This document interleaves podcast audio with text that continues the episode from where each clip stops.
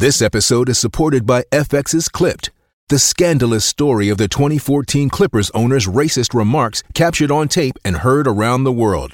The series charts the tape's impact on a dysfunctional basketball organization striving to win against their reputation as the most cursed team in the league. Starring Lawrence Fishburne, Jackie Weaver, Cleopatra Coleman, and Ed O'Neill. FX's Clipped, streaming June 4th, only on Hulu. Muy buenas noches, familia futbolecuador.com. Qué gusto saludarles en este día lunes de debate después de eh, un fin de semana que parecía de poco fútbol, pero terminó siendo intenso en cuanto a, novedades y en cuanto a situaciones, eh, una vez que sobre todo la Liga Pro eh, se ha igualado en los partidos que se quedaron pendientes por distintas razones. La selección ecuatoriana de fútbol ha disputado eh, un partido amistoso contra Arabia Saudita que ha dado pie a muchas conjeturas, cuestionamientos, críticas y reflexiones. Eh, y al mismo tiempo también tenemos nuevo campeón en el fútbol femenino, ¿no? Que es eh, parte de nuestras especialidades. Futbolecuador.com le da mucho, mucha importancia al desarrollo del fútbol femenino. Eh, hoy día con la baja de David Espinosa que está en gozo de vacaciones, eh, no sé si merecidas o inmerecidas, pero está de vacaciones. Así que, señor Chávez, eh, nos toca ponernos el equipo al hombro. Muy buenas noches.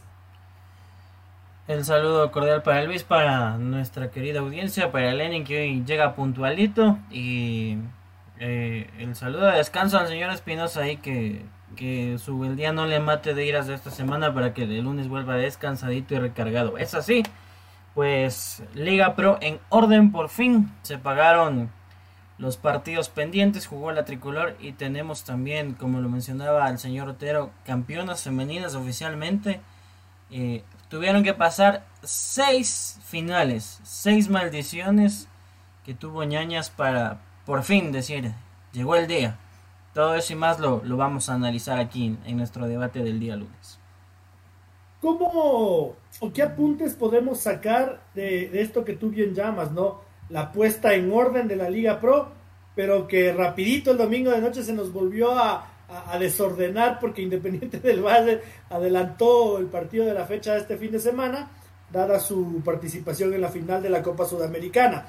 Eh, a ver, yo tengo dos apuntes, Francisco. Eh, pelea eh, que se definirá por una nariz por el descenso entre los dos clubes más populares del Tunguragua, ¿no? Macará y, Técnico Universitario, siendo Macará el que parece más firme candidato a, jugar la Serie B me parece que el 9 de octubre está ya descendido y eh, que el Gualaceo ha salvado la categoría oficialmente.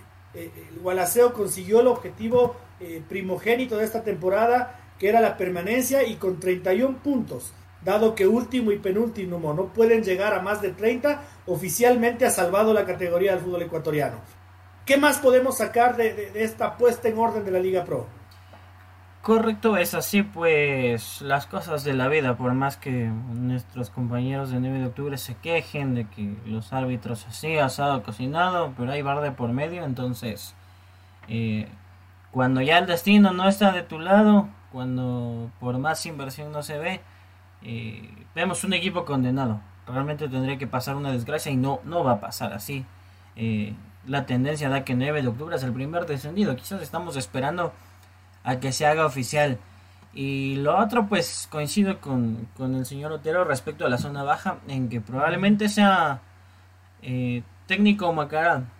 No es que lo queramos sacar al Cumbaya de la pelea, es por juego.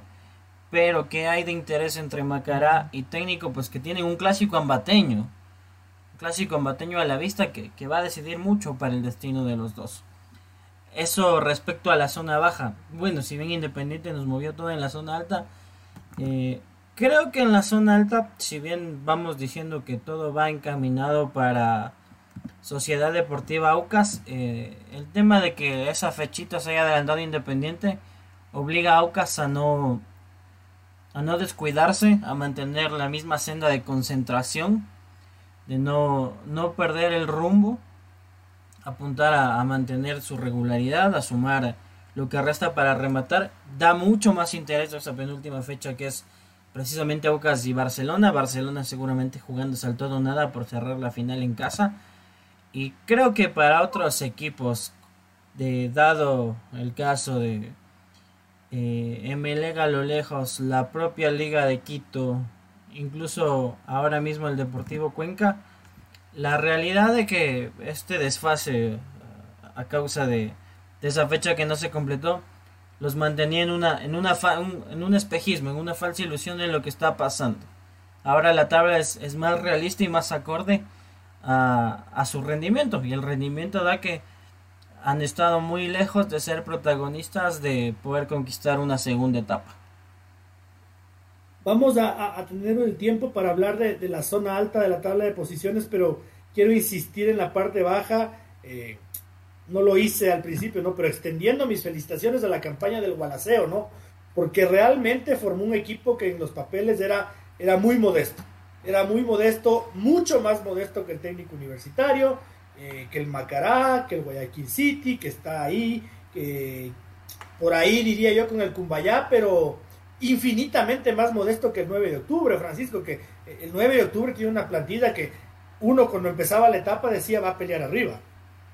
Sí, mucho. Eh, si se tiene que ver el, presupuesto de Wallace, era modesto. Mucha gente se atrevía a decir eh, Wallace era obviamente candidato al descenso por el tema de, ser un club que era nuevo en estas lides, al, igual que Cumbayá. Eh, el hecho de que no podía actuar y no lo ha hecho en, su ciudad natal por el tema de eh, el aforo mínimo permitido para jugar en, máxima categoría e incluso yo diría que a, medio año perdiendo a varios jugadores importantes eh, el mismo Joaquín Vergés que le surgió una nueva oportunidad y se fue de ahí lógicamente pues eh, ellos dedicados a lo suyo con Leonardo Vanegas un, proyecto sobrio muchos partidos manteniendo la regularidad y cosechando puntos importantes.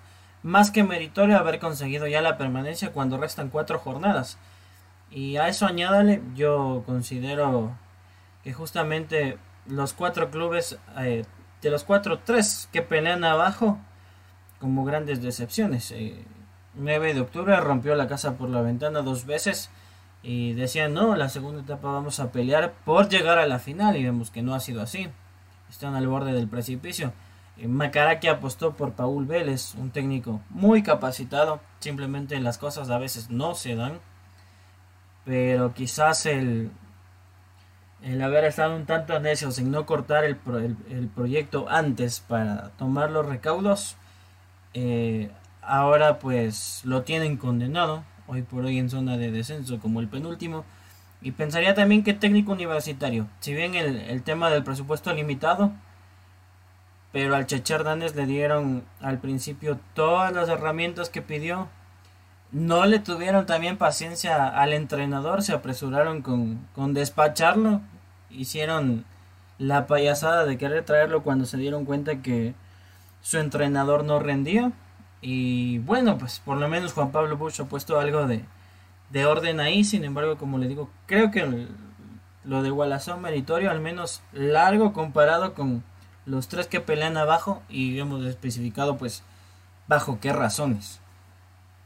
Haciendo un razonamiento plenamente subjetivo, yo digo, a mí particularmente me, me, me duele, me duele un poquito la situación del Macará, porque es un equipo que institucionalmente eh, está consolidado, que ha construido una casa club eh, de primerísimo nivel, de primerísimo orden, eh, bellísima, con instalaciones, con la plantilla al día, el equipo en pleno orden, cosa que es todo lo contrario a lo que pasa, por ejemplo, en técnico universitario y en el Cumbayá.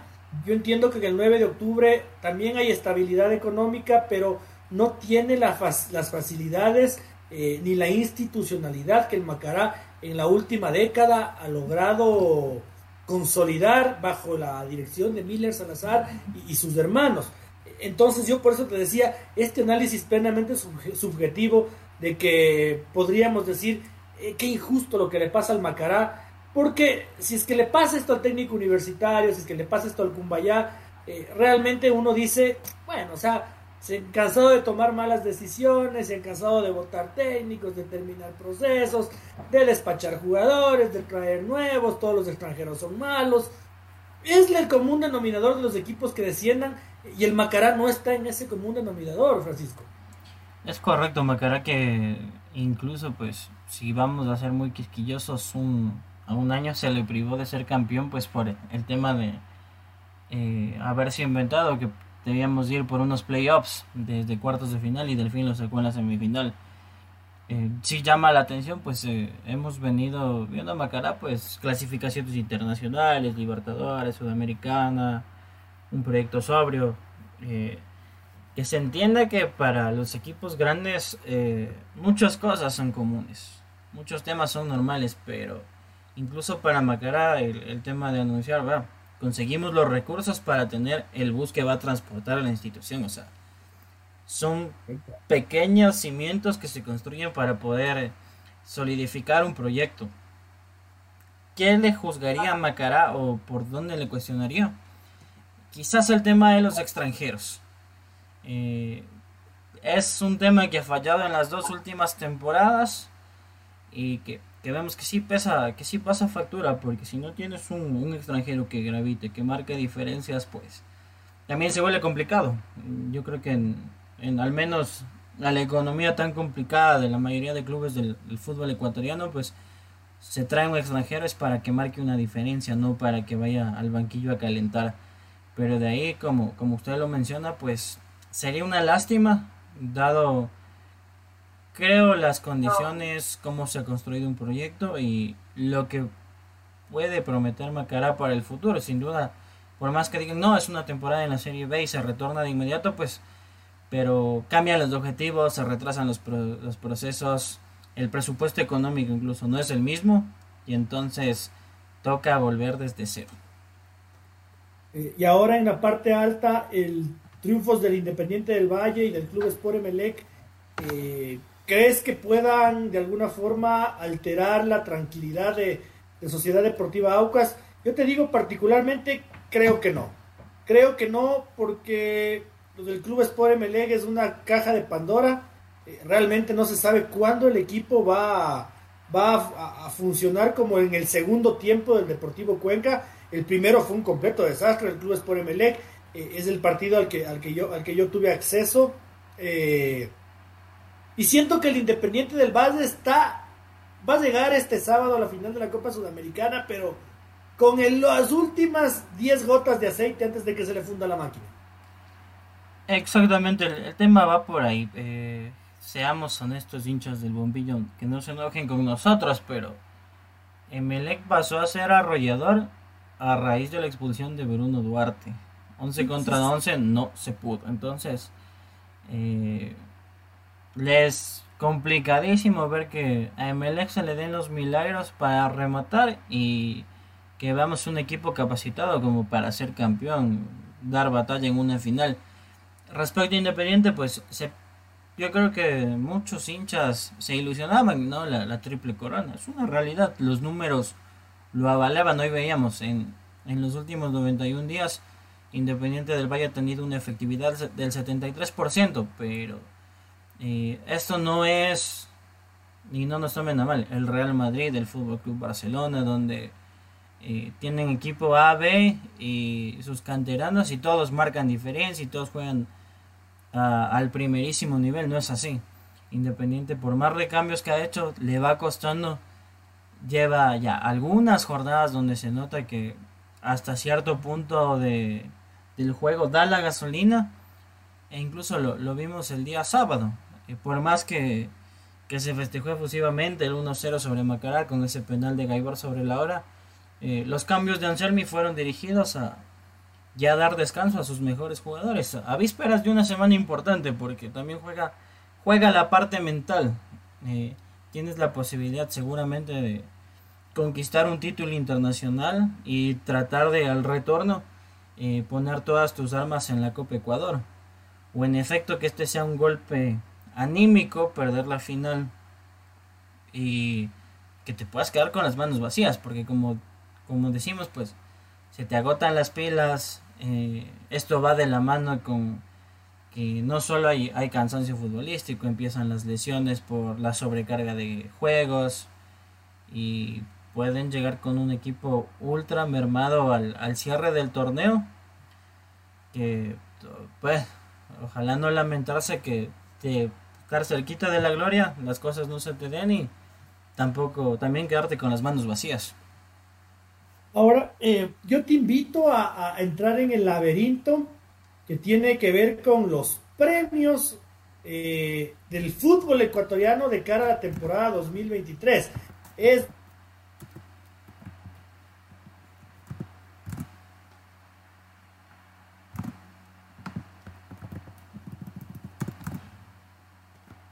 Sí, pues eh, un segundo mientras vuelve nuestro señor editor.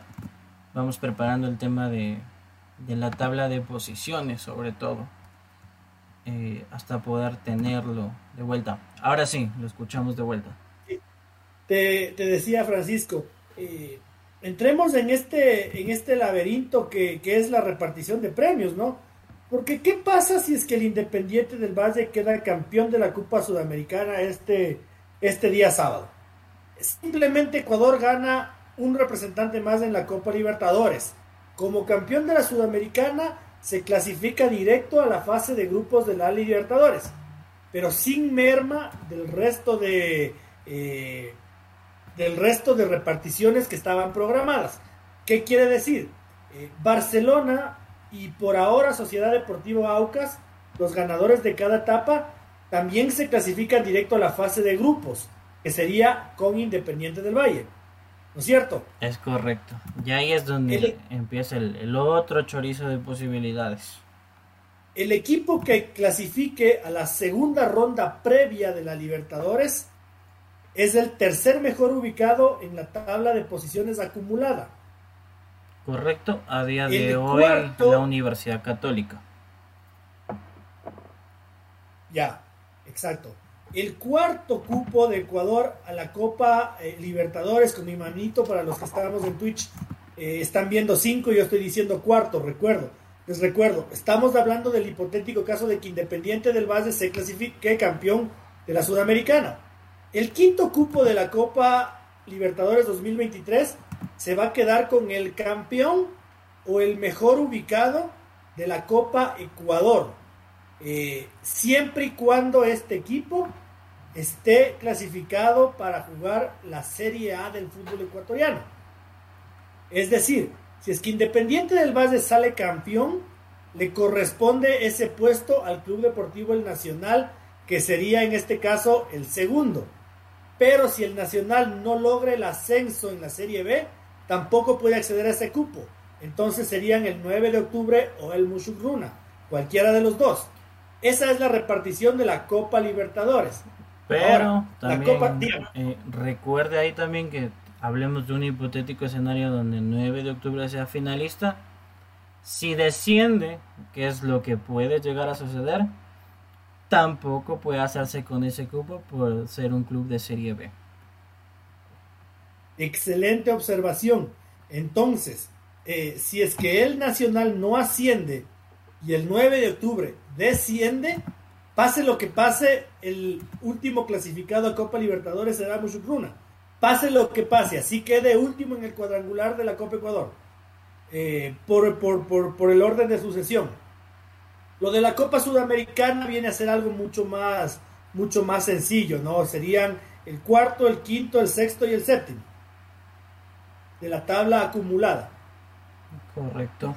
Y como de momento pues tenemos dentro de esos cuatro primeros lugares dos equipos que apuntan a ser finalistas y otro que aspirará a que sea independiente del Valle, el gran campeón de la Copa Sudamericana, pues de momento eh, estos cupos se los lleva Liga de Quito, el Club Expo Emelec, Deportivo Cuenca y el Delfín a la espera, como les decimos, de que Independiente del Valle pueda eh, eh, ser campeón directo y meterse a la zona de grupos. Si es que por ese motivo tampoco conquista la Copa Ecuador, pues eh, Independiente del Valle sería clasificado a Libertadores 2 y la Universidad Católica a Sudamericana. De momento, si es que llega a caer Independiente, repetimos, pues Delfín se quedaría con las manos vacías.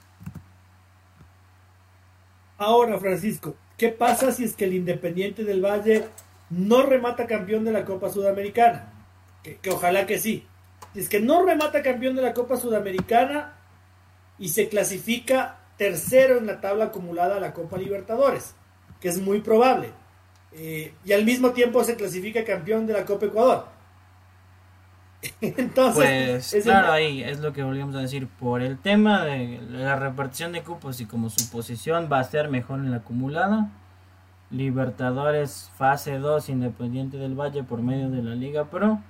Y otra vez el tema de por Copa Ecuador en orden de sucesión. Nacional si es que asciende. 9 eh, de octubre si es que no descendería. O Mushuruna por ser la última opción disponible. Entonces, ese es el panorama al que nos vemos abocados en cuanto a la definición de en general. No podemos decir de la, de la Liga Pro, sino del fútbol ecuatoriano en general, porque eh, este tema de la Copa Ecuador me parece eh, muy interesante. ¿Tú qué opinas, Francisco? ¿Estás de acuerdo con que eh, a este torneo de Copa Ecuador se le dé la relevancia como para que entregue un cupo a Libertadores? Yo personalmente te digo sí sí estoy de acuerdo. Tal como ocurre, por ejemplo, en Brasil, que es donde más consolidada está la Copa do Brasil. Sí, pues es correcto. Y si lo considera, pues incluso la Copa de Brasil da el cupo a, Libertadores, a fase de grupos. Acá solo pues se da una primera fase. Eh, lo que seguramente se deberá evaluar y es para que no estemos en este chorizo de, posibilidades es que para las próximas eh, ediciones se elabore un cuadro y se decida que de cuartos de final en adelante ya eh, ronda de semifinales, normal, no, no necesitamos un cuadrangular que nos tienen este chorizo de opciones a día de hoy. Seguramente el próximo año, si es que no, no tenemos pues esta suerte de tener un representante ecuatoriano peleándose un título internacional, sería más sencillo. Pero me parece que para no hacer estas confusiones, eh, en último caso, si quiere que todas las aficiones disfruten, tan sencillo como haga como pasa en la Copa del Rey. Las semifinales a ida y vuelta. Solo las semifinales. Yo coincido con usted, porque la Copa Ecuador es un torneo que empezó con un gustito a mucho y, se ha ido diluyendo con un eh, gustito a, poco, insalubre. No me gustó el bendito cuadrangular semifinal. Eh, me parece que la eliminación simple es, es lo que le da la emoción y lo que permite que hayan las sorpresas que tanto nos deleitaron en, la, en las primeras etapas, ¿no? Finalmente en este tipo de torneos uno siempre le hincha al pobre, ¿no? Uno siempre está con el Bonita Banana, con el Ampetra, con, con los Mineros, con Vargas Torres, con la Unión. Eh, y ese es el saborcito que tiene esta copa, ¿no? Que ellos mismos se jactan de, de decirle que es el torneo más inclusivo del fútbol ecuatoriano. Pero al momento de hacer un cuadrangular semifinal me parece un completo despropósito. Me parece que que, lo vuelve aburrido, que lo vuelve tedioso, que cansa a los equipos, Dios no quiera, por ejemplo, el Nacional se ve abocado a no descender porque eh, es como que estuviera jugando Copa Libertadores, pero al final de la temporada, el Nacional está jugando, ha jugado miércoles, ha jugado eh, viernes, viernes y ha jugado lunes, y ahora vuelve a jugar entre semana, entonces estamos hablando de cuatro partidos en dos semanas. Es como haber jugado Copa Libertadores, pero cuando ya se está acabando el torneo, cuando las fuerzas ya, ya no son las mismas. Es correcto, es cuando es tiempos de remate y donde pues los cuerpos técnicos creo que desean es dosificar las, las cargas de sus futbolistas para saber cómo rematan la temporada, en, qué partido u otro pueden eh, dar ciertas concesiones versus partidos que tienen la etiqueta de prohibido perder. ¿Y quién le dice a, la dirigencia del Nacional tan cuestionada o al cuerpo técnico del Nacional, eh, no te ilusiones porque de golpe y porrazo, brother, puedes llegar que eh, de estar en Serie B a jugar Serie A y encima jugar Copa Libertadores? ¿Quién les quita ese sueño? Que, por ahora lo, lo, lo sacan muy bien adelante los chicos y Everton Almeida. Exactamente, pues si llega el momento donde seguramente eh, quizás Independiente del Valle no por, por todo lo que ha jugado, pero creo que a, a los tres de abajo, más su situación en, en las tablas, pues eh, aquí no le ilusiona pues decir, bueno, vamos a ser el representante de Ecuador, cuatro en una Copa Libertadores. Si bien el, el 2023 va a comenzar uh, más temprano de lo planificado, pero hey, vamos, eh, al menos hablemos del Nacional, 9 de octubre y, y para las tres allá y vamos a estar a los, en el caso del Nacional al menos, a los tiempos en el torneo más importante de América a nivel de clubes. Entonces, eh, es convivir con eso. Y con el, así como dijimos Independiente, también el Nacional, el riesgo de que a la hora pues no te den las fuerzas, te compliques con la tabla acumulada de la Serie B que está tan apretada que cada fecha pues un tropiezo te puede salir carísimo. Y que por ahí en el remate también no te den las energías cuando quedan ya dos partidos para saber los finalistas y que también te quedes sin nada le voy a agregar dos datos más al, al que nos, en el que nos hemos metido en este momento de este tema de las reparticiones y las no reparticiones y los supuestos. Eh, dos detalles más antes de hablar de un ratito de, de, ñañas que se lo merece. Eh, el primero, yo conversé con el director de competencias de la federación y el tema de que el equipo que gane Copa Ecuador clasifique a la Copa Libertadores siempre y cuando esté en Serie A es decisión exclusiva de la Federación Ecuatoriana de Fútbol, porque me decía que Conmebol no tiene ningún reglamento al respecto. Conmebol bien podría aceptar al equipo si es que es de Serie B. No hay ningún reparo en eso, es decisión exclusiva de la Federación Ecuatoriana de Fútbol. Déjeme ahí contradecirle. Eh, no, yo conversé con el... De hecho, sí, hay, hay un reglamento así de Conmebol ¿Por qué le digo? Porque usted recordará que en, Argentina es un tema curioso. Se juega la liga profesional de un tramo a otro tramo y de ahí se juega la Copa de la Liga.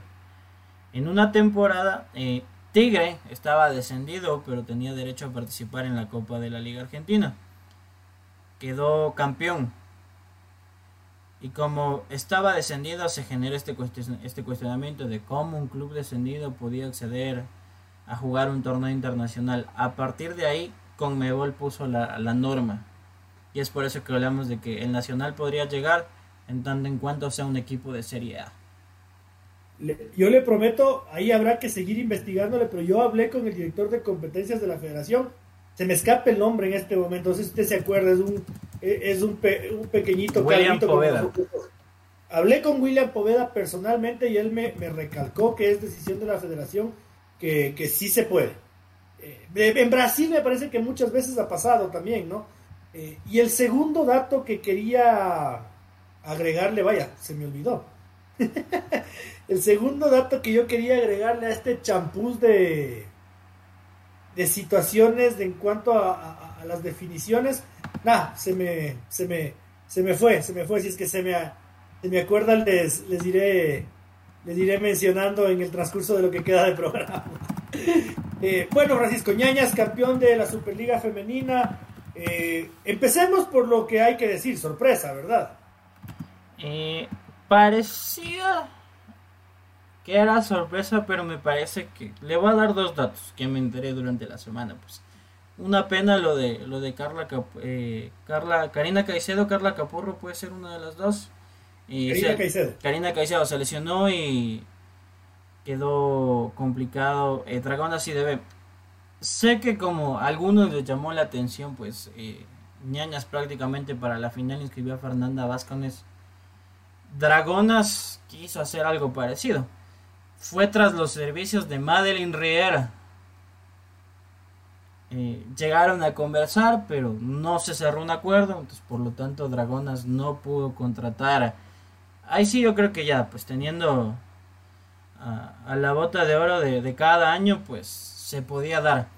De ahí dentro del campo le, voy a ser honesto. Eh, creo que Ñañas le, le jugó muy a favor el tema de, eh, bien o mal, ya haber lidiado con las mieles de la derrota y saber que en el pasado, hablemos de dos veces el Deportivo Cuenca y el Nacional, desde que existe una Superliga femenina, pues eran claramente inferiores a, su rival y la estrategia era otra.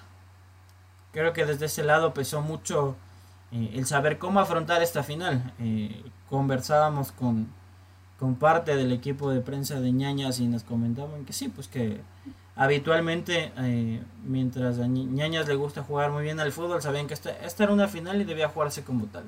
Saber cuándo parar el partido, cuándo meter la pierna fuerte y en, el mínimo rastro de oler por ahí un hueco, un espacio, pues a matar y así fue. Eh, me acordé del último detallito. Eh, el otro detalle en el champús de, la definición del fútbol ecuatoriano es que eh, el Nacional incluso podría ascender a Serie A siendo segundo de la Serie B, porque Independiente Juniors, por un reglamento de las filiales, no puede ascender. No puede compartir categoría con Independiente del Valle. Entonces, uno en la A, otro en la B, sí o sí. Ni, los dos en la Serie B, ni los dos en la Serie A. Eh, ese es el otro detalle que se me ocurría. Eh, yo ahí le contradigo al, Departamento de Comunicaciones de Ñañas porque eh, a mí sí me parece que, que Ñañas es como la Grecia campeón de la Eurocopa o el Porto campeón de la Champions. Toda la vida el estilo de Ñañas fue ese, ¿no? De, como usted bien dice, eh, matar cuando te tiene que matar, pero nunca siendo un fútbol vistoso ni un juego bonito. Eh, lo que sí creo, lo que sí creo y es, y es loable y es para aplaudir es que eh, este tipo de títulos a nivel masculino o de formativas ocurre una vez cada 20 o 30 años. Que, que un equipo que no es una institución, institución como tal, ¿no?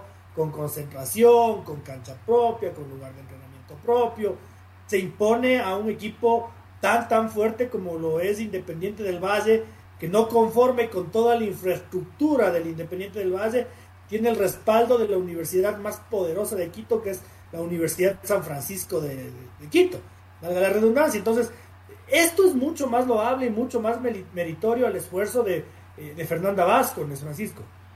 Sí, es correcto, pues eh, más allá de que Ñeña es un equipo que genera pues diversas opiniones, tanto a favor como en contra, pues se debe apuntar a, su mérito, dado que es un proyecto auto... Dígalo, frontalmente, en el argot del fútbol femenino Ñañas genera antipatía. es... un equipo, es, es, es el Real Madrid o la Liga Deportiva Universitaria del fútbol femenino. Es el equipo que, que, cae mal al, al, al medio, al ámbito. Exactamente, es así, pero más allá de, pues, de este tema, sí debemos reconocer el tema de, la autogestión, de regirse bajo la empresa privada, de, por ejemplo, eh, yo creo que es muy complejo decir, yo haría esto, pero cuando llegue la hora de la hora, pues tener que armar en la propiedad de uno, por más todos los recursos que se tenga, armar una casa de concentración, eh, tratar de llegar a auspicios, por ejemplo, con el tema de una aerolínea para que sus futbolistas puedan viajar vía aérea eh, para cada partido cuando es fuera de provincia y son tramos largos. ¿Por qué decirlo y por qué poner el ejemplo? Porque hasta los equipos grandes se les hace complejo. Creo que Barcelona montó avión para sus futbolistas recién en semifinales.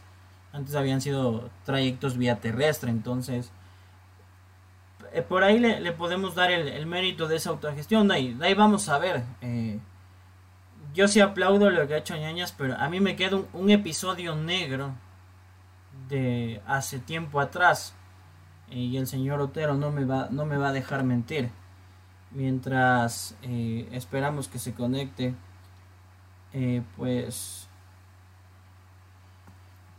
un episodio negro dentro de, este tema mientras les vamos comentando, pues ayer eh, la final se disputó a las 15 horas, un marco de público aceptable, la General Sur del Estadio Banco Guayaquil destinado para la hinchada de ñañas, una hinchada muy familiar, muy tranquila. La tribuna occidental se habilitó para la fanaticada de Independiente del Valle que estuvo respaldada pues también por su universidad, la Universidad San Francisco destinó un, número de cortesías para, para sus estudiantes. Y nada, pues se vivió una fiesta. Hay que decir que qué bueno que el fútbol femenino vaya creciendo en estas lides. ¿Por qué? Porque eh, seguramente si hay mentes retrógradas todavía que, piensan que no, es que el, fútbol femenino nadie lo ve, que no es atractivo, etc. Pues, seguramente eh, el amateurismo habrá traído peores cosas, pero por algo hay que empezar. Y si empezamos a, profesionalizar este tema, pues eh, surgen buenas cosas, surgen proyectos interesantes. Nuestra selección femenina se nutre, venimos de un fracaso deportivo rotundo porque han sido años y años de votar las cosas a la basura sin tener un proyecto sólido, dejando tanto tiempo el tema de tener a nuestros futbolistas en el amateurismo y que eh, incluso hoy decimos que a la palestra pública pues tenemos eh, cuatro futbolistas reconocidas en el plano internacional, pero lo ideal sería ver a muchas más. Entonces, por, por acá es donde tenemos que empezar. Eh, valorando el tema de que hay una empresa seria para la televisación, que al menos uno o dos partidos por jornada se transmitieron, que antes de las instancias finales, pues cada club eh, se encargaba de transmitir. Les hablo caso de Barcelona, les hablo caso de Liga de Quito, y que se está dando los espacios. Ahora sí, eh, con el señor Otero de vuelta. Decía, a mí solo me queda una manchita con el tema, el tema ñañas. Eh, cuando recién comenzó el tema de la Superliga Femenina, eh, firmaron un convenio con Aucas, usted recordará. Luego se enteraron que se podía eh, inscribir al equipo por separado, que había ingresos de recursos y le metieron la puñalada por la espalda a Sociedad Deportiva Aucas. Las reservas de, ñañas jugaron con Aucas y Aucas descendió. Aucas a día de hoy todavía no ha podido volver. Quizás para mí la única manchita en, esta etapa, en, estos cuatro finales que tuvieron que esperar para ser campeonas. Yo, en cambio, ahí, eh, y, valdría la pena hacer el contacto con, con Fernanda Vázquez para que nos aclare el tema, para no especular, porque yo, en cambio, tengo otra versión del tema sí he escuchado lo que usted acaba de contar, pero yo también he escuchado que eh, Aucas lo que quiso es que sea Aucas eh, y evitarse este Aucas ñañas o ñañas Aucas, como ocurre con el equipo que clasificó a Libertadores por Paraguay, ¿no? Que es Libertad, Limpeño. Libertad Limpeño, o sea, son dos equipos. Eh, a mí lo que, lo que me han contado es que Aucas quería que que solo sea Aucas, que solo sea Sociedad Deportiva Aucas. Eh, y Ñañas peleaba por ser un Aucas Ñañas o un Ñañas de Aucas, qué sé yo, lo, que sea, lo que sea por ahí. Eh, y a, eso se suma, Francisco, que eh, en un principio las licencias de clubes obligaban a que solo instituciones afiliadas a la federación sean las que puedan competir en la Superliga. pero Ñañas emprendió una lucha brutal a niveles con Mebol y todo el tema para que para ser admitidas sin que esas tengan la necesidad de tener un equipo masculino, sino ser exclusivamente un equipo de fútbol femenino. Sí, correcto, pues eh, hubo una lucha de por medio y creería que para andar en el tema y aprovechando pues la coyuntura, eh, a ver si la tenemos para la próxima semana a, a Fernanda Vázquez acá y que nos dé más detalles, más cuando eh, más allá de su retiro profesional, de que, hayan, de que hayan logrado inscribir, pues esta temporada asumió un rol administrativo, un rol dirigencial y pues eh, no debe ser una decisión tan sencilla, pero que la optó pues por el beneficio de su equipo y, le acabó dando el resultado este año. Sin duda alguna, sin duda alguna. Yo, yo muchas veces eh, he tenido divergencias de criterio con Fernanda, ¿no? Nunca hemos cruzado palabra, pero yo digo, pienso distinto que ella en muchas cosas. Pero el mérito, la tosudez, el empeño, eh, nadie le quita y fue, ha sido muy, muy emotivo escuchar las palabras de ella al final de, esta gran final, ¿no?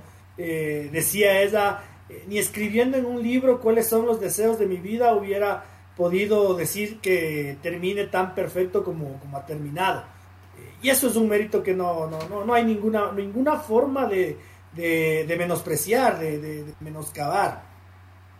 A esto, Francisco, hay, hay dos temas más respecto a ñañas muy importantes, ¿no? En esta lucha de ñañas por, por, por ser admitidas en la Superliga Femenina eh, sin ser un equipo que tenga eh, masculinidad, que sea exclusivamente femenino. Resulta que es el único superviviente de, de, los campeonatos que organizó José Francisco Ceballos, te acordarás, de CEFU. Porque Unión Española desapareció y se volvió el, el Wendy Villón Clan, con la camiseta que le toque. y un sinnúmero de equipos también fueron desapareciendo eh, miento, Spuse también está vivo. Spuse está vivo y, el y Carneras UPS. Carneras UPS y el Quito Fútbol Club. Pero el Quito Fútbol Club sí tiene masculinidad porque recuérdate que es el campeón del fútbol amateur. Eh, que jugó con Ecuador incluso. Entonces yo digo de estos equipos exclusivamente femeninos. Spuse también tiene equipo, equipo masculino a nivel interuniversitario, me parece. Pero bueno, entonces digamos, ñañas y carneras UPS además tienen el mérito de haber sobrevivido a esto, ¿no? A, esta casi extinción del fútbol amateur femenino. Sí, porque seguramente se hizo, se ha tornado complicado. Mismo vemos que el tema de, los ascensos no es un tema sencillo en, el tema del amateurismo, incluso eh, eh, a nivel profesional eh, también vemos que no, no es sencillo mantenerse. Descendió el Nacional, Deportivo Cuenca. Nacional se salvó en la última fecha, perdón. Descendió el club Sport Emelec. Deportivo Cuenca este año descendió varias fechas antes, dejando el título a disponibilidad de las ahora ñañas, pero llamaba la atención cómo eh, el club se vino abajo, entonces eh, no es algo tan sencillo de, de, mantener también, pero vemos que, que obliga así a llevar procesos serios y yo creo que es, más complicado cuando no tienes el, equipo con historia atrás. si para Emelec, si para el Cuenca es difícil, para técnico, teniendo sus equipos masculinos de tanta historia atrás, no se diga lo que hemos hablado de Carneras y de Ñañas, que eran ellas que sobrevivieron al amateurismo y que al menos vemos que eh, eh, Carneras el año pasado ya jugó pues unos cuartos de final y vemos ahí pues que estaban las chicas de ñayas como las chicas caprichosas, cuatro finales seguidas hasta que llegue una que, que den en el clavo. Dicho esto de la supervivencia de estos dos equipos, eh, lo de ñañas no es solo una cuestión de las seis finales perdidas, ¿no? Eh, es cuestión de cinco años antes de esas seis finales. Es un equipo que por más de una década se ha mantenido en pie de lucha eh, como digo yo, desde cuando a José Francisco Ceballos se le ocurrió la brillante idea de, impulsar los campeonatos nacionales femeninos. Eh, entonces va mucho más allá de, estas seis finales perdidas, de esta maldición que, eh, de la que ya se habla, que, han roto, y, por ende es mucho más meritorio todavía. Sí, pues queda, yo creo que ahora queda pues el siguiente paso, que usted lo mencionaba la semana pasada, es el tema de que ahora viene una Conmebol Libertadores, donde vamos a tener dos representantes y donde tenemos la plena convicción de que ya no, lo mismo que hablábamos con la selección, o sea, aplaudimos, es bonito lo que se ve, pero no estamos para tratarles con ternura, sino para apuntar a su competitividad, a su deportividad ya que ya vayan a batallar, o sea, ya vayan a buscar algo más que simplemente decir, ah, clasifiqué, jugué una fase de grupos y me voy. Qué jodido le qué jodido les quedaron los grupos a, a las chicas, ¿no? Porque yo claro decía eso y estoy y me mantengo. Estoy de acuerdo absolutamente con, con ese criterio, pero eh, he revisado ya el día de hoy los grupos definitivos y, qué, bravo les ha quedado, ¿no? A ver, eh, ¿dónde estamos? A ver, aquí. El elenco de las eh, ñañas será cabeza del grupo B, eh, con Defensor Sporting de Uruguay, que, que, es una incógnita, pero con dos megamonstruos del fútbol femenino sudamericano, ¿no? Boca Juniors es el uno, que acaba de tumbarse a, al UAI Urquiza de Dana Pesantes, que era el gran candidato en Argentina. Bueno, Boca se la tumbó y con Ferroviaria, ¿no? Que es un histórico de, la Copa Libertadores femenina, es un equipo. ¿Cómo? Sí, un histórico del circuito femenino internacional. un histórico, un histórico ferroviaria. Y, las Dragonas Independiente del Valle van al grupo C con, con Palmeiras, la U de Chile y Libertad Limpeño. O sea, les tocó bravo, bravo, bravo a nuestras chicas. Eh, pero yo me sigo manteniendo en que es un torneo ya para competir, ya, ya para dejar de participar. Sí, de, paso que vamos a ver, pues recordar que también el tema de, de para la Libertadores se manda una lista previa seguramente en estos días y se va a permitir eh, incorporar refuerzos. Veamos si eh, el mercado se da para que de pronto una que otra futbolista de, de, los equipos representativos que han rendido en este tiempo pues cedan a sus futbolistas para, para la disputa del torneo tenga la plena, la plena seguridad de eso porque eh, el día de hoy me enteraba que, por ejemplo, la chica Páez eh, y la volante de Armado de Ñañas dejan el club definitivamente. Eh, tienen que volver a Colombia a cumplir con los contratos con sus clubes porque allá se, se reactiva la liga. Entonces no hay ninguna posibilidad, ninguna ni la más remota, de que esas dos figuras estandartes de ñañas sigan en el equipo. Entonces ya, tendrá que ver la forma de reemplazarlas. Claro, por más que sean tres semanas, pues lo siento mucho. Las maletas de regreso. Maletas de regreso.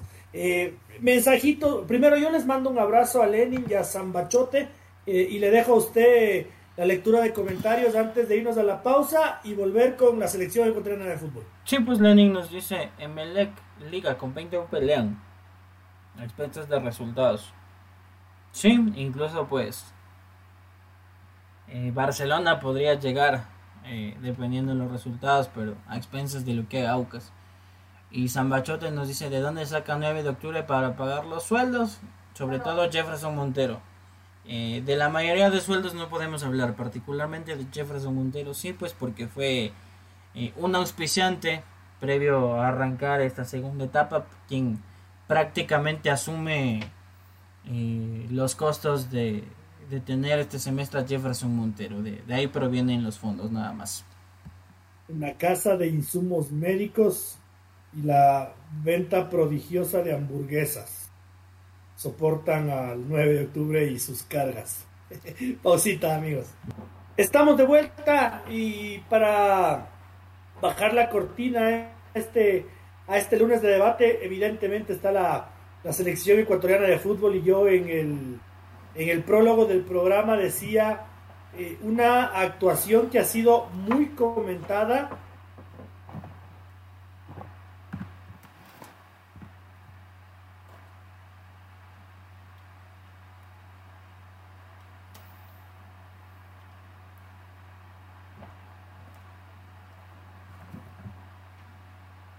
Bueno, pues nuestro, nuestro señor editor está teniendo algunos problemas con su conexión y mientras tanto, pues, el mensaje de Lenin dice, ahora sí hablemos de la maldita falta de goleador en la selección, por Dios. Van en la casa a Ener Valencia, vergüenza cómo se come tres goles. Eh, seguramente va a ser uno de los temas de análisis, un al menos un, un mano a mano clarísimo en el primer tiempo, pues que lo manda cruzado y lo manda afuera y duele porque oportunidades se están generando. Hay el panorama para marcar goles. Pero en una Copa del Mundo eh, el tema de la definición es muy delicado. Un gol, eh, desperdiciar una o dos ocasiones puede marcar la diferencia entre un triunfo y un empate. Eh, y este tema en, en, que sigas en carrera o irte a casa si es que se abre el arco así, que se genere una ocasión, por ejemplo, ante Senegal y desperdiciar, pues es complejo. Se torna complejo el asunto. De ahí, pues, eh, apuntar la, la formación casi que de memoria. Parte de lo que vamos a ver en Qatar 2022. Alexander Domínguez en el arco, Ángelo Preciado por derecha, Jackson Poroso, eh, la apuesta a día de hoy, mientras se recupera Félix Torres, a Félix Torres no lo iban a exigir. Eh, jugó mm, un par de minutos antes de, de que se pare el tema de las elecciones por la fecha FIFA y lo van a querer con ritmo para noviembre, pero no duden que va a ser el, el, delantero titular. Y en el caso de Jackson se lo está probando por sí. Y a Robert Arboleda no llega. Pero hasta donde le decían a Gustavo Alfaro, eh, en la última rueda de prensa que daba previa a este compromiso con Arabia Saudita, decía que, que tenían un tiempo estimado que en 15 días hacía fútbol. Entonces, si es así, pues comprendemos que, que, va a llegar en óptimas condiciones. De ahí Pierre Incapié, inamovible, titular en el Leverkusen. Y Pervis Estupiñán, que pues sabemos cómo le está yendo en la Premier League. De ahí pues medio campo. Carlos Grueso, Moisés Caicedo, y Alan Franco. El tema de Alan Franco, la particularidad. Eh, eh, el tema de, su acceso a la zona del cuello se determinó eh, es un tema de carácter médico benigno, no, corre riesgo, tiene que someterse a un proceso quirúrgico y pues salió golpeado. En su, ingreso pues José Cifuentes, José Cifuentes que probablemente ante Japón sea titular, eh, venía con una sobrecarga, pero bueno, le tocó entrar y, y le tocó rendir. Romar Ibarra que está tratando de agarrarle al ritmo una, una selección, Gonzalo Plata que viene con, con, las frecuencias molestias del tobillo que le generan problemas. Y el capitán Iner Valencia. Antes de que dé su comentario, señor Otero, eh, Lenin dice que cambie de, de, proveedor de internet, que parece que está con, con la fibra óptica de la, de la empresa nacional del gobierno. No, no, mi querido Lenin, el problema es la computadora. Eh, les juro por lo más santo que desde el próximo día lunes eh, ocupo mi ordenador personal y dejo de, ocupar el ordenador eh, de trabajo. de vez en el rato menos pensado me expulsa del wifi. la propia compu, estoy siguiéndoles en, en, mi móvil el switch y funciona perfectamente, pero es, es la computadora la que, la que me expulsa de, de la red de wifi. Es, es, un dolor de cabeza, mil disculpas, mil disculpas. eh, Malditación, malditación. Odio cuando pasa estas cosas. Pero bueno, eh, nada, yo decía, a ver, me parece que el apunte de lo que ha mostrado la selección ecuatoriana de fútbol es más bueno que malo. Me pareció que Arabia Saudita no es un equipo pintado. Eh, estoy convencido de que Arabia Saudita es más que Qatar, es más equipo que Qatar. Y que sí, eh, nos falta gol, pero en general vi un bloque, un buen arquero respondió a, lo poquísimo que fue exigido. Me parece que Jackson Poroso y Piero Incapié lo hicieron muy bien. Eh, que la, zona de volantes de contención incluso mejoró con el ingreso de, José Cifuentes en lugar de Alan Franco. Eh, y que los dos extremos, como bien lo decía Francisco, eh, funcionaron muy, muy bien. Ahora, ¿qué podemos hacer si no hay gol? Yo creo, Francisco, a ver, los delanteros tienen que afinar la puntería eh, que ensayar jugadas de definición y practicar mucho este tema en sus clubes, eh, porque en la selección no hay tiempo para hacerlo. Sí, yo creo que de paso pasan por rachas. Eh, a Ener Valencia lo hemos visto, está en la liga, en la empresa ser la liga turca, pues dentro de los máximos goleadores que ha tenido el inicio de la temporada en Europa. Y no, no debe ser que a Ener pues le dan el gol para que lo haga bajo el arco o que la liga turca es tan mala que se lleva a todos los jugadores de la oreja, los deja en el piso y golazos. No, no, o sea, es, parte de lo que hay que trabajar, pero creo que a Ener le pesa mucho el, el tema de que es el capitán, la presión que tiene bajo sus hombros de ser el, el hombre experimentado. Y en el tema, yo creo que, que es más delicado es el tema de Michael Estrada. Eh, bien o mal está pesando pues un, semestre de prácticamente no haber visto muchos minutos con el DC United y que ahora en Cruz Azul recién está otra vez retomando el tema del ritmo. Eh, volver a adaptarse. Ya ha marcado un par de anotaciones, pero así como vemos que marca un par de anotaciones, hay otros encuentros donde se pierde por completo y al punto que lo sustituyen. Entonces, lo de Estrada es más complejo y apuntamos a que son Hechos dos, pues llamaba a ser dos titulares o titular y principal suplente. De ahí más atrás seguramente nos, nos toca analizar otro mundo y se vuelve más complejo todavía encontrar eh, cartas y opciones de gol. Hoy día Gustavo Alfaro decía una verdad eh, para mi gusto. él decía, todas las selecciones del Mundial tienen sus defectos, eh, pero en tan poco tiempo lo que prima es potenciar las virtudes. Eh, y yo creo que a Ener Valencia lo que le pesa es ser el delantero en punta de la selección. me parece que Ener Valencia es un jugador hecho para ser un segundo delantero. No digo un segundón, no. Digo, Ener Valencia está hecho para ser el punta lo que decíamos eh, antes en la década de los 90 e inicio de los 2000, el puntero. Ese es Ener Valencia, eh, que necesita jugar junto a un 9. Eh, cuando no hay un 9, sin importar quién sea, Michael Estrada, Jordi, Caicedo o, quien, o Leonardo Campana, me parece que es cuando Ener Valencia la pasa mal.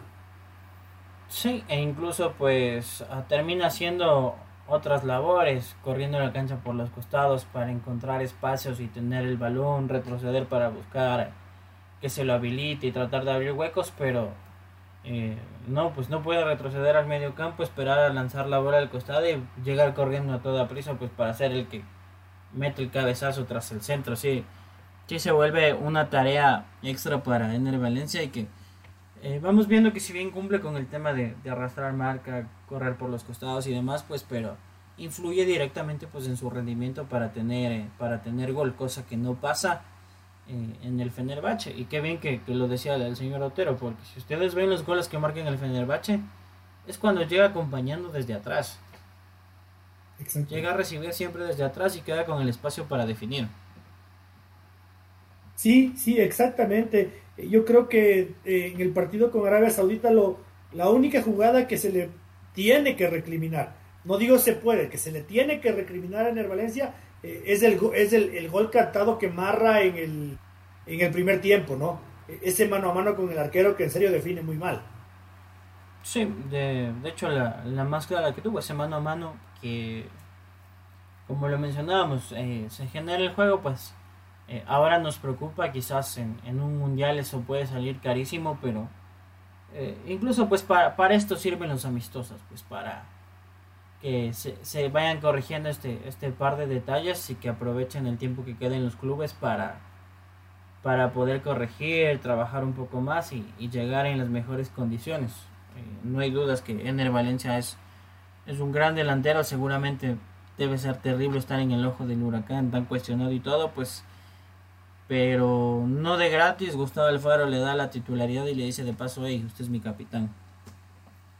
Lean, lean el libro de Gustavo Alfaro, yo ya, ya estoy por terminarlo y, ahí van a entender muchos porqués Ener Valencia es Ener Valencia para Gustavo Alfaro y para la selección. Eh, a lo que decía Francisco yo quiero agregar, ¿no? Sí, seguramente eh, Francisco dice esto nos puede costar carísimo en un mundial. y sí, porque Ener Valencia es el viejo zorro de la selección pero dos desconcentraciones de Carlitos Grueso y el resbalón de Piero Incapié, que claro, ¿no? Como son ahora los mimados del equipo de todos, eh, medio medio como que pasamos por alto, pero también podrían pasar factura en el Mundial. Es correcto, lo, gravísimo que es perder una bola en mitad de campo. Eh, es Arabia Saudita, será Qatar, pero eh, imagínese que fuera... Uf, roba Frankie de Jong, lo toca para Memphis Depay y olvídese, es otra la historia. No se diga si en Senegal es Adio Mané. Eh, y Y ahí sí vamos a estar lamentando. Eh, va a ser otra cosa con, pedazos de jugadores que tienen esas selecciones. Pero claro, no somos muy rudos con Miner Valencia. Eh, pero eso digo, como, como Piero Icapié es nuestro mimado, nuestro futbolista estrella. como Carlitos Grueso ha, escalado muchísimo en la montaña con sobra de merecimientos apuntamos solo a N. Y no es así, es que hay errores y desconcentraciones que en medio del buen funcionamiento, y yo creo que Ecuador sí lo tuvo, eh, dejamos pasar por alto, ¿no? Y nos, y nos ensañamos con un solo futbolista. Sí, y como, como vemos, no todo es perfecto. Mire que ahí, mismo tenemos el ejemplo. Sadio Mané en el Bayern Múnich lo están usando de centro delantero. Y a Sadio Mané le está costando porque no, no es su posición habitual, no es un 9 de área. Hay muchas veces que toma la bola y como ya está tan, tan cerca al área la pierde de inmediato, no tiene el control que lo tenía en el Liverpool porque jugaba por los costados hacia adentro, interiorizaba. Entonces, tampoco pues poner a, a Ener Valencia contra, contra la hoguera, contra las cuerdas, a quemarlo. Conclusión del partido con Arabia Saudita, Francisco. Eh, para mí hay, hay tres. La primera que quiero discutirla contigo. Me parece que, que, que Romario Ibarra es nuestro extremo por derecha eh, con justicia, merecimientos y, ganando la pulseada a quien le haya tenido que ganar. Muy correcto. Eh, antes del cierre de, de las eliminatorias, yo le decía, Romario Ibarra es el indicado. Que por Dios, eh, hasta que se cierre la Liga MX, no, no lidiamos únicamente con el tema de lesiones, que es el némesis de, de Romario Ibarra. Por más que Ayrton Preciado ya está poniéndose a punto, no, no tiene el nivel de, de Romario Ibarra. Es un jugador que marca muchísimas diferencias y tienes un problema menos, un tema solucionado para, para el famoso Mundo Liga que decía es que Alvarado, es que Alvarado. Olvídense de ese debate. Olvídese de ese debate, pero yo sigo pensando que, que Junior Sornosa sí puede llegar a tener una posibilidad, porque no nos olvidemos que para esta fecha eh, no se convocó jugadores de campo del Independiente del Valle y que Moisés Ramírez se dio la vuelta del músico, como decimos, ¿no? Se pegó el viaje a España, entrenó, se sacó la chucha, le dio jet lag, no pudo dormir y eh, tuvo que regresarse nomás, pues, sin haber jugado ni siquiera. No, no, son cosas que yo no entiendo, por más, por más alfarista que sea y por más, por más seguidora afín del profe que soy. Sí, correcto, le, ahí como, como en el argot popular básicamente hizo un me fui a volver, pero mm, eh, incomprensible porque al menos esperaba que si se lo llevó pues lo haga el cambio, juegue unos 20 minutos, un cuarto de hora, algo. Pero fue bueno, profe, gracias por, por que me dejó conocer Murcia. Muchachos, será una próxima y me voy rápido al aeropuerto que tengo un compromiso en menos de lo que canta un gallo en la ciudad de Quito. Madrid y Murcia, bueno, algo es algo. eh, y, la, y, la, otra conclusión que yo tenía de, de Ecuador es un 2 en 1, ¿no? Eh, esto de que el que se va de Quito pierde su banquito. Eh, mucho cuidado Alan Franco y Félix Torres porque realmente fue muy bueno lo de Jackson Poroso y, y José Cifuentes. Lo de José Cifuentes ya anunciado desde los anteriores dos partidos de comprobación, ¿no? Cuando fue la figura. Eh, reconfirmado esta vez que ha tenido que ingresar al cambio. Eh, y yo digo, no, no, no, no, no, no, no trato de insinuar que no se convoque a Franco y a Félix Torres, sino que por ahí ya no son los indiscutidos que fueron cuando terminó la eliminatoria. Yo no me inclinaría tanto por el tema de la Franco, no porque crea que no vaya a estar, sino porque creo que es otro nombre el que corre peligro ahí, Jackson Méndez que si bien es compañero de, de José Cifuentes y Diego Chiqui Palacios en LAFC o Los Ángeles Fútbol Club, pues sigue con su condición de suplencia. Vamos a ver si Gustavo Alfaro le da los minutos contra Japón. Y en el tema atrás, eh, me parece que ahí sí vamos a tener una discrepancia respecto a al puesto, porque yo creo que Félix Torres va a estar ahí que respetando el tema de la antigüedad y lo que el propio Gustavo Alfaro mencionaba, que ya dentro de 15 días pues podría ser fútbol formal, va a estar Robert Arboleda respetándole la trayectoria, considerando que fue el primer elemento que empezaba la titularidad junto a Javier Arriaga.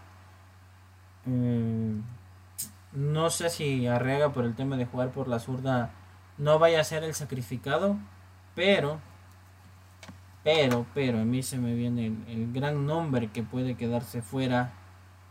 Eh, se llama Luis Fernando León.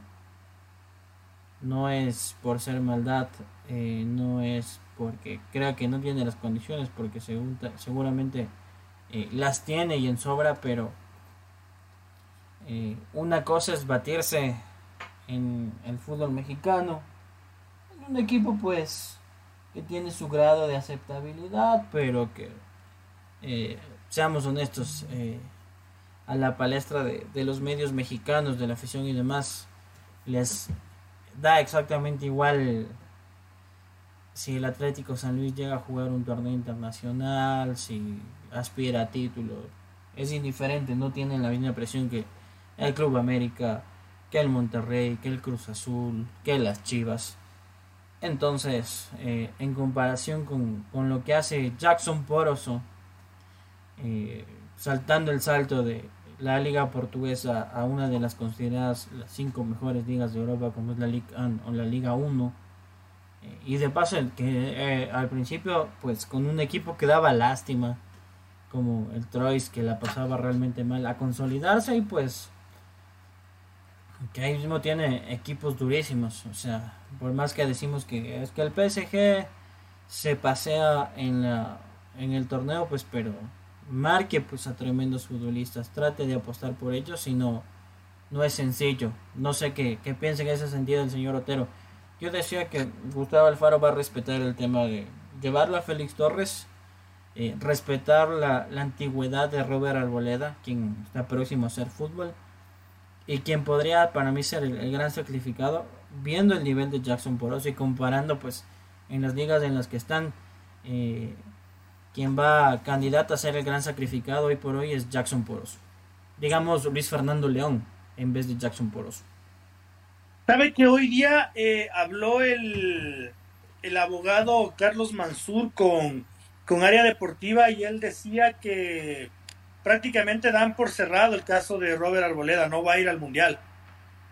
No va a ir al Mundial Robert por la lesión y, y en ese sentido yo creo que el debate más bien apunta a, hacia Fernando León o a William Pacho, que, está convocado. Eh, me parece que por ahí los fijos de, empiezan a ser Piero Incapié, Félix Torres y Jackson Poroso. Y, y, habrá que ver quién es del cuarto defensa central o si, nos animamos a llevar cinco. Yo creería que se, va a animar a llevar cinco, porque para mí el, cuarto también está. Javier Arriaga. Sí, exacto. Bueno, Javier Arriaga. Eh, pero no ha jugado, Javier, ¿no? Eh, más, más sería por ser un hombre de proceso. En este, en este caso, Gustavo Alfaro nos ha dejado muy en claro que el de, el de mejor momento es Jackson Poroso. Exactamente, pero e, es justo lo que le mencionaba por, por el tema de la antigüedad que yo pensaba en Arboleda. Porque Gustavo Alfaro es un hombre de respetar las trayectorias y casarse con quienes en su momento le dieron los réditos. Sí, sin duda alguna, sin duda alguna. Eh, habrá que ver. Eh, yo me quedé otra vez con la computadora, ve, ahora estoy con el celular y le apuesto que no voy a tener ningún problema. Eh, me quedé con el, con el jugador que para usted corría riesgo en el medio campo. Eh, le decía, para mí no es ni siquiera Alan Franco, es Jackson Méndez. ¿Por qué? Porque si bien es parte del proceso, eh, continúa con la falta de minutos, continúa siendo alternante y unos partidos sí y otros partidos no en Los Ángeles Fútbol Club. Entonces, si se viene un amistoso, eh, quizás sean las últimas cartas de Jackson Méndez para decir, bueno, aquí estoy, no juego, pero me dan las condiciones y puedo hacer un recambio interesante.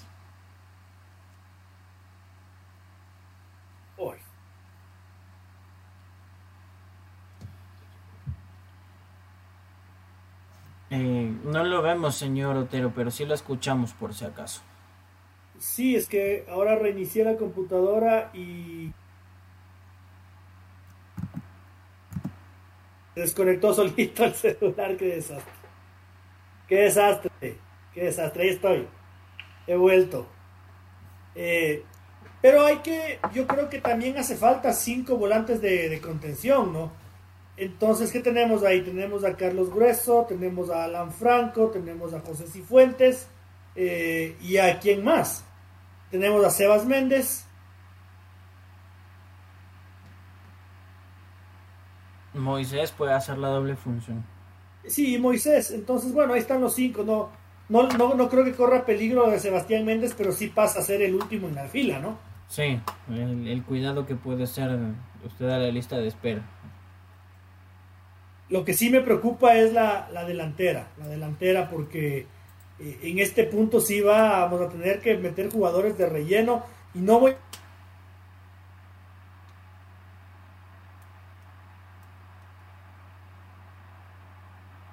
respecto pues a la delantera nuestro amigo Lenny le, va a jalar las orejas a nuestro editor porque anda anda definitivamente peleado pues con el tema de en la tecnología.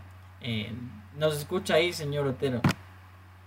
Ahí estoy. Sí, a Lenin le va a jalar las orejas. Hablemos el, el tema de la delantera, pues eh, sin duda, pues creo que Ener Valencia y Estrada eh, son fijos ahí, pero hay que haber un tercer delantero y eh, Lenin da un nombre que me parece que hace los méritos por, por el recorrido, pero vamos a ver cómo es el tema de respetar los procesos en, en el caso de eh, Jordi Caicedo que lo tuvo al último y que eh, Jorge Rasco fue el cuarto delantero, jugó un partido de eliminatorias, no es que le vaya bien tampoco en Newells, pero que por algo lo tiene ahí. Yo, yo personalmente sí, y, siendo que es un, muy buen chico, muy educado eh, y muy alegre, no, no sé si Yorka tenga el nivel de, un mundial de fútbol realmente. Yo creo que, eh, que sí tenemos un par de delanteros en el fútbol ecuatoriano eh, con mayor jerarquía, con mayor recorrido, con mayor experiencia y sobre todo con mejor presente. Sí, usted puede decir Roberto Ordóñez, John Jairo Cifuente yo me jugaba hacia la carta de Lenin y coincido mucho. Leonardo Campano. A fin de cuentas está en el circuito internacional y antes de, su última lesión pues venía en una racha simpática. Seamos honestos, no, no fue convocado esta vez pues porque no llegaba con el ritmo apropiado pues para una doble fecha. Sí, sí, no, no, no tengo ninguna duda de que Leo se, más que me, a ver, se lo merece, se lo merece por lo que usted bien señala, ¿no?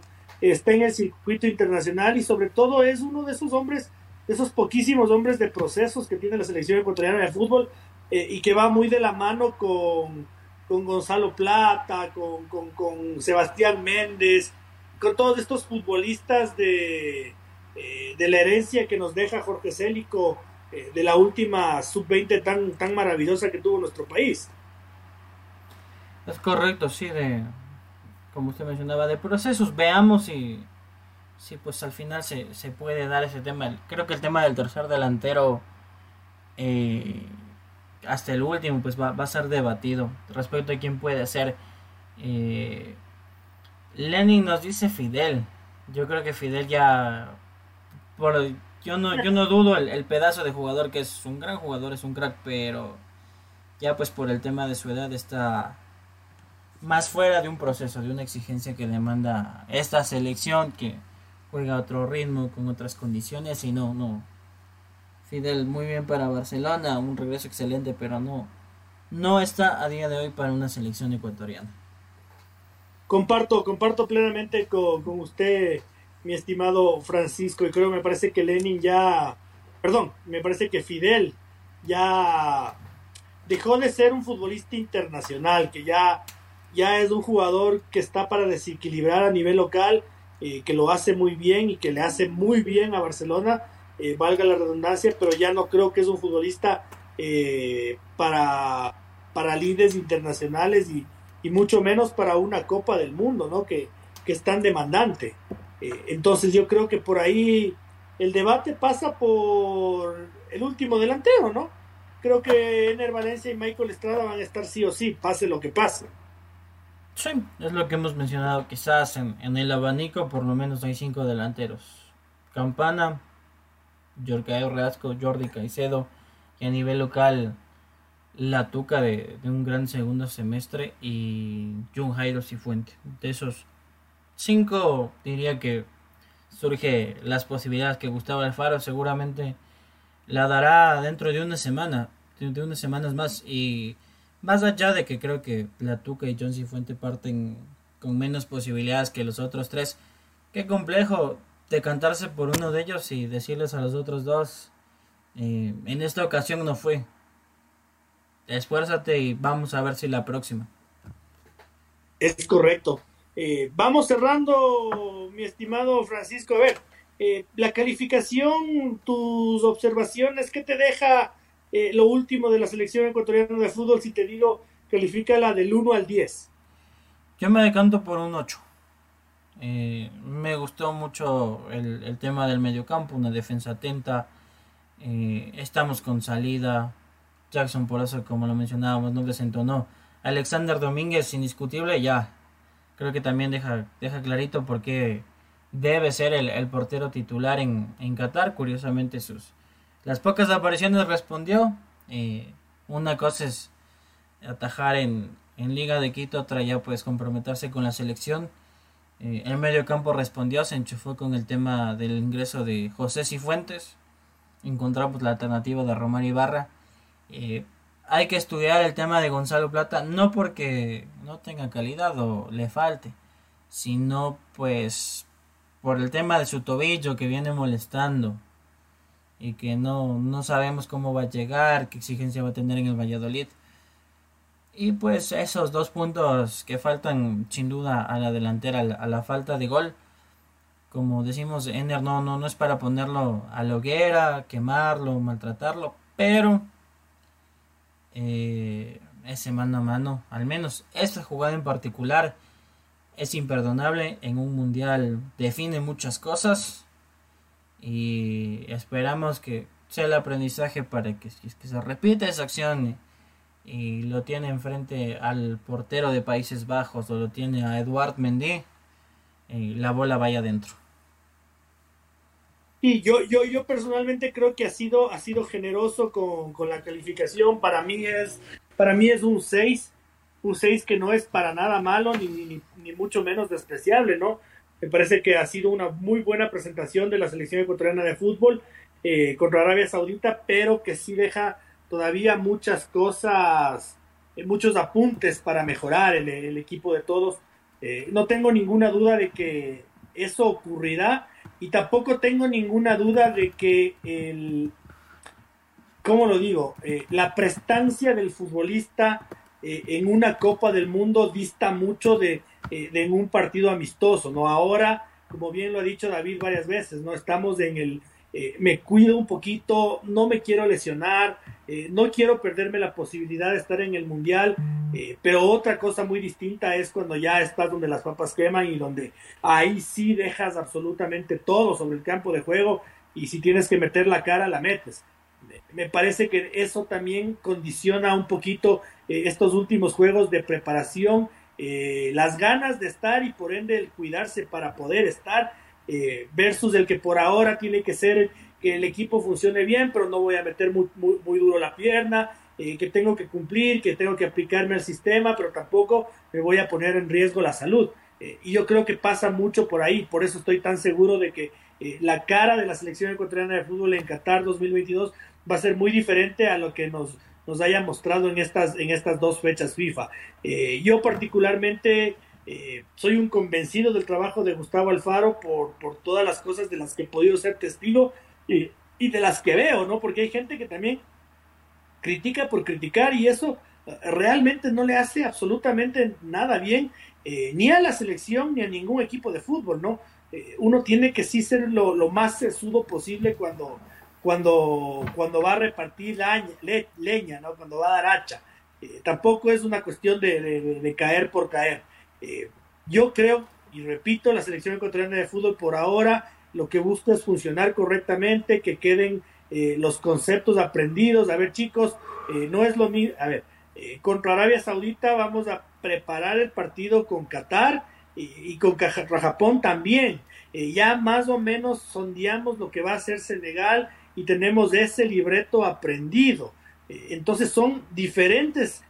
si bien puede ser el mismo sistema táctico, van a ser diferentes disposiciones sobre el campo de juego contra los tres equipos en el Mundial. Y, eso es lo que pulimos hoy por hoy. Eh, no pretendamos ver un Ecuador arrosador, ni ver, ni ver ese Ecuador que se fajó con Brasil en Quito o que volvió a Colombia. Eh, eso va a pasar en Qatar. Eh, no ahora, no, no es el momento. No es el momento ni, ni, ni, el lugar para, para exponerse tanto a, a perderse lo que es el sueño de la vida de todos los que conforman el, la selección nacional, incluyendo el cuerpo técnico, que, que, bien ha dicho que, para él es un sueño, un casi imposible jugar Qatar y que, y que lo ha logrado. No, no, nadie va a poner en riesgo eso, así que eh, vamos a, criticarle suave a la selección en estos, en estos días, eh, mi estimado Francisco. No sé si se te queda algo en el tintero. Eh, no, nada más el, tema selección cerrado, más apuntando ya a lo que se viene a lo largo de esta semana. Eh, el día sábado, la recordamos, pues viene una gran final de Sudamericana. Eh, yo creo que más allá del resultado hay que valorar eh, el tema de que un club ecuatoriano está ahí. Porque si bien esta Sudamericana es como la Europa League, queda claro que no, Independiente no está pues como el Sevilla que se va a pasear todas las temporadas en Europa League. Entonces, estamos gozando de un presente privilegiado y sepámoslo valorar más allá de, del resultado. Eh, eh, veo con, con, menosprecio a algunos aficionados que decían, yo para qué quiero jugar la turra americana. Así la mencionan a la copa. Entonces, no, no, creo que hay que darle su valor, incluso llegando hasta la final y quizás con, con ese riesgo. Qué, qué importante sería para el fútbol ecuatoriano sumar un nuevo trofeo, que tengamos un club ecuatoriano que esté a la altura al menos de ese certamen eh, como Boca Juniors, como el propio Sao Paulo que ya tiene dos copas, como Interna, como el propio Independiente de Avellaneda. Entonces, vamos a ver, para mí es un partido abierto y pues en 90 minutos se definen muchas cosas. Ganará seguramente el mejor, pero eh, valoremos, como le digo, el, el, tema de que tenemos ahí un representante. Que el año pasado tuvimos a un Barcelona entre los cuatro mejores de América y que sabemos que no es fácil llegar ahí. Más al lado de los presupuestos monstruosos que tiene el fútbol brasileño y ni se diga lo que va lo que va a ser el tema de incluso por el fútbol argentino, River, Boca. A ellos les cuesta, no se diga lo que cuesta a equipos como Independiente, Barcelona, Liga, Melec, etcétera, con, con mucho menos presupuesto. A valorarlo, eh. Pregúntenle al Santos de Brasil, a Peñarol, a Nacional de Montevideo, pregúntenle a Racing de Avellaneda, a Vélez Arfil, eh, al América de Cali, a Millonarios, al Olimpia del Paraguay, a Cerro Porteño, eh, si no quisieran ser campeones de la, de la turra americana. Eh, típico comentario de, del fracasado que no tiene nada que enorgullecerse en su vida, eh, ese, ¿no? Ese de, menospreciar. Usted, señor Chávez, me ha, quitado un poquito de la reflexión de la, de la mente, porque también estaba dirigido a lo del Independiente del Valle y, a, y justamente eh, completo la pieza del rompecabezas que usted empezó, ¿no? Yo creo que el Independiente del Valle nos está eh, volviendo cotidiano algo que no es cotidiano, algo que pasa cada tanto, así a veces, esporádicamente, eh, les pasa a los clubes, y, y, yo hace algún tiempo hacía esta reflexión en Twitter, ¿no? Eh, el Independiente del Valle está haciendo que se nos vuelva normal esto de jugar semifinales eh, y la final y, ganar. Eh, si lo normal es que te quedes eliminado en la fase de grupos, eh, ya lo decíamos alguna vez, ¿no? En el fútbol tú pierdes muchísimo más de lo que ganas. lo normal es eliminarte en la, en la fase de grupos es bueno clasificar octavos de final, re bueno cuartos o semifinales, no se diga la final. Y el Independiente del Valle está jugando una final cada año, Francisco, y, y si no gana lo uno, gana lo otro, y, y, queda campeón nacional, y juega la final de las Libertadores, y gana la Sudamericana, y llega a la final del fútbol femenino, y arrasa en las divisiones formativas, y otra vez va a volver a jugar otra final de Sudamericana, nos está volviendo cotidiano algo que es bien difícil de que pase. Correcto, es así, pues vamos a ver si... Eh, ahí sí le tengo, le tengo una petición nada más, si, si sale campeón el, el, día domingo, sáquele de la, de la vacación al señor Espinosa y mándele a él en la caravana.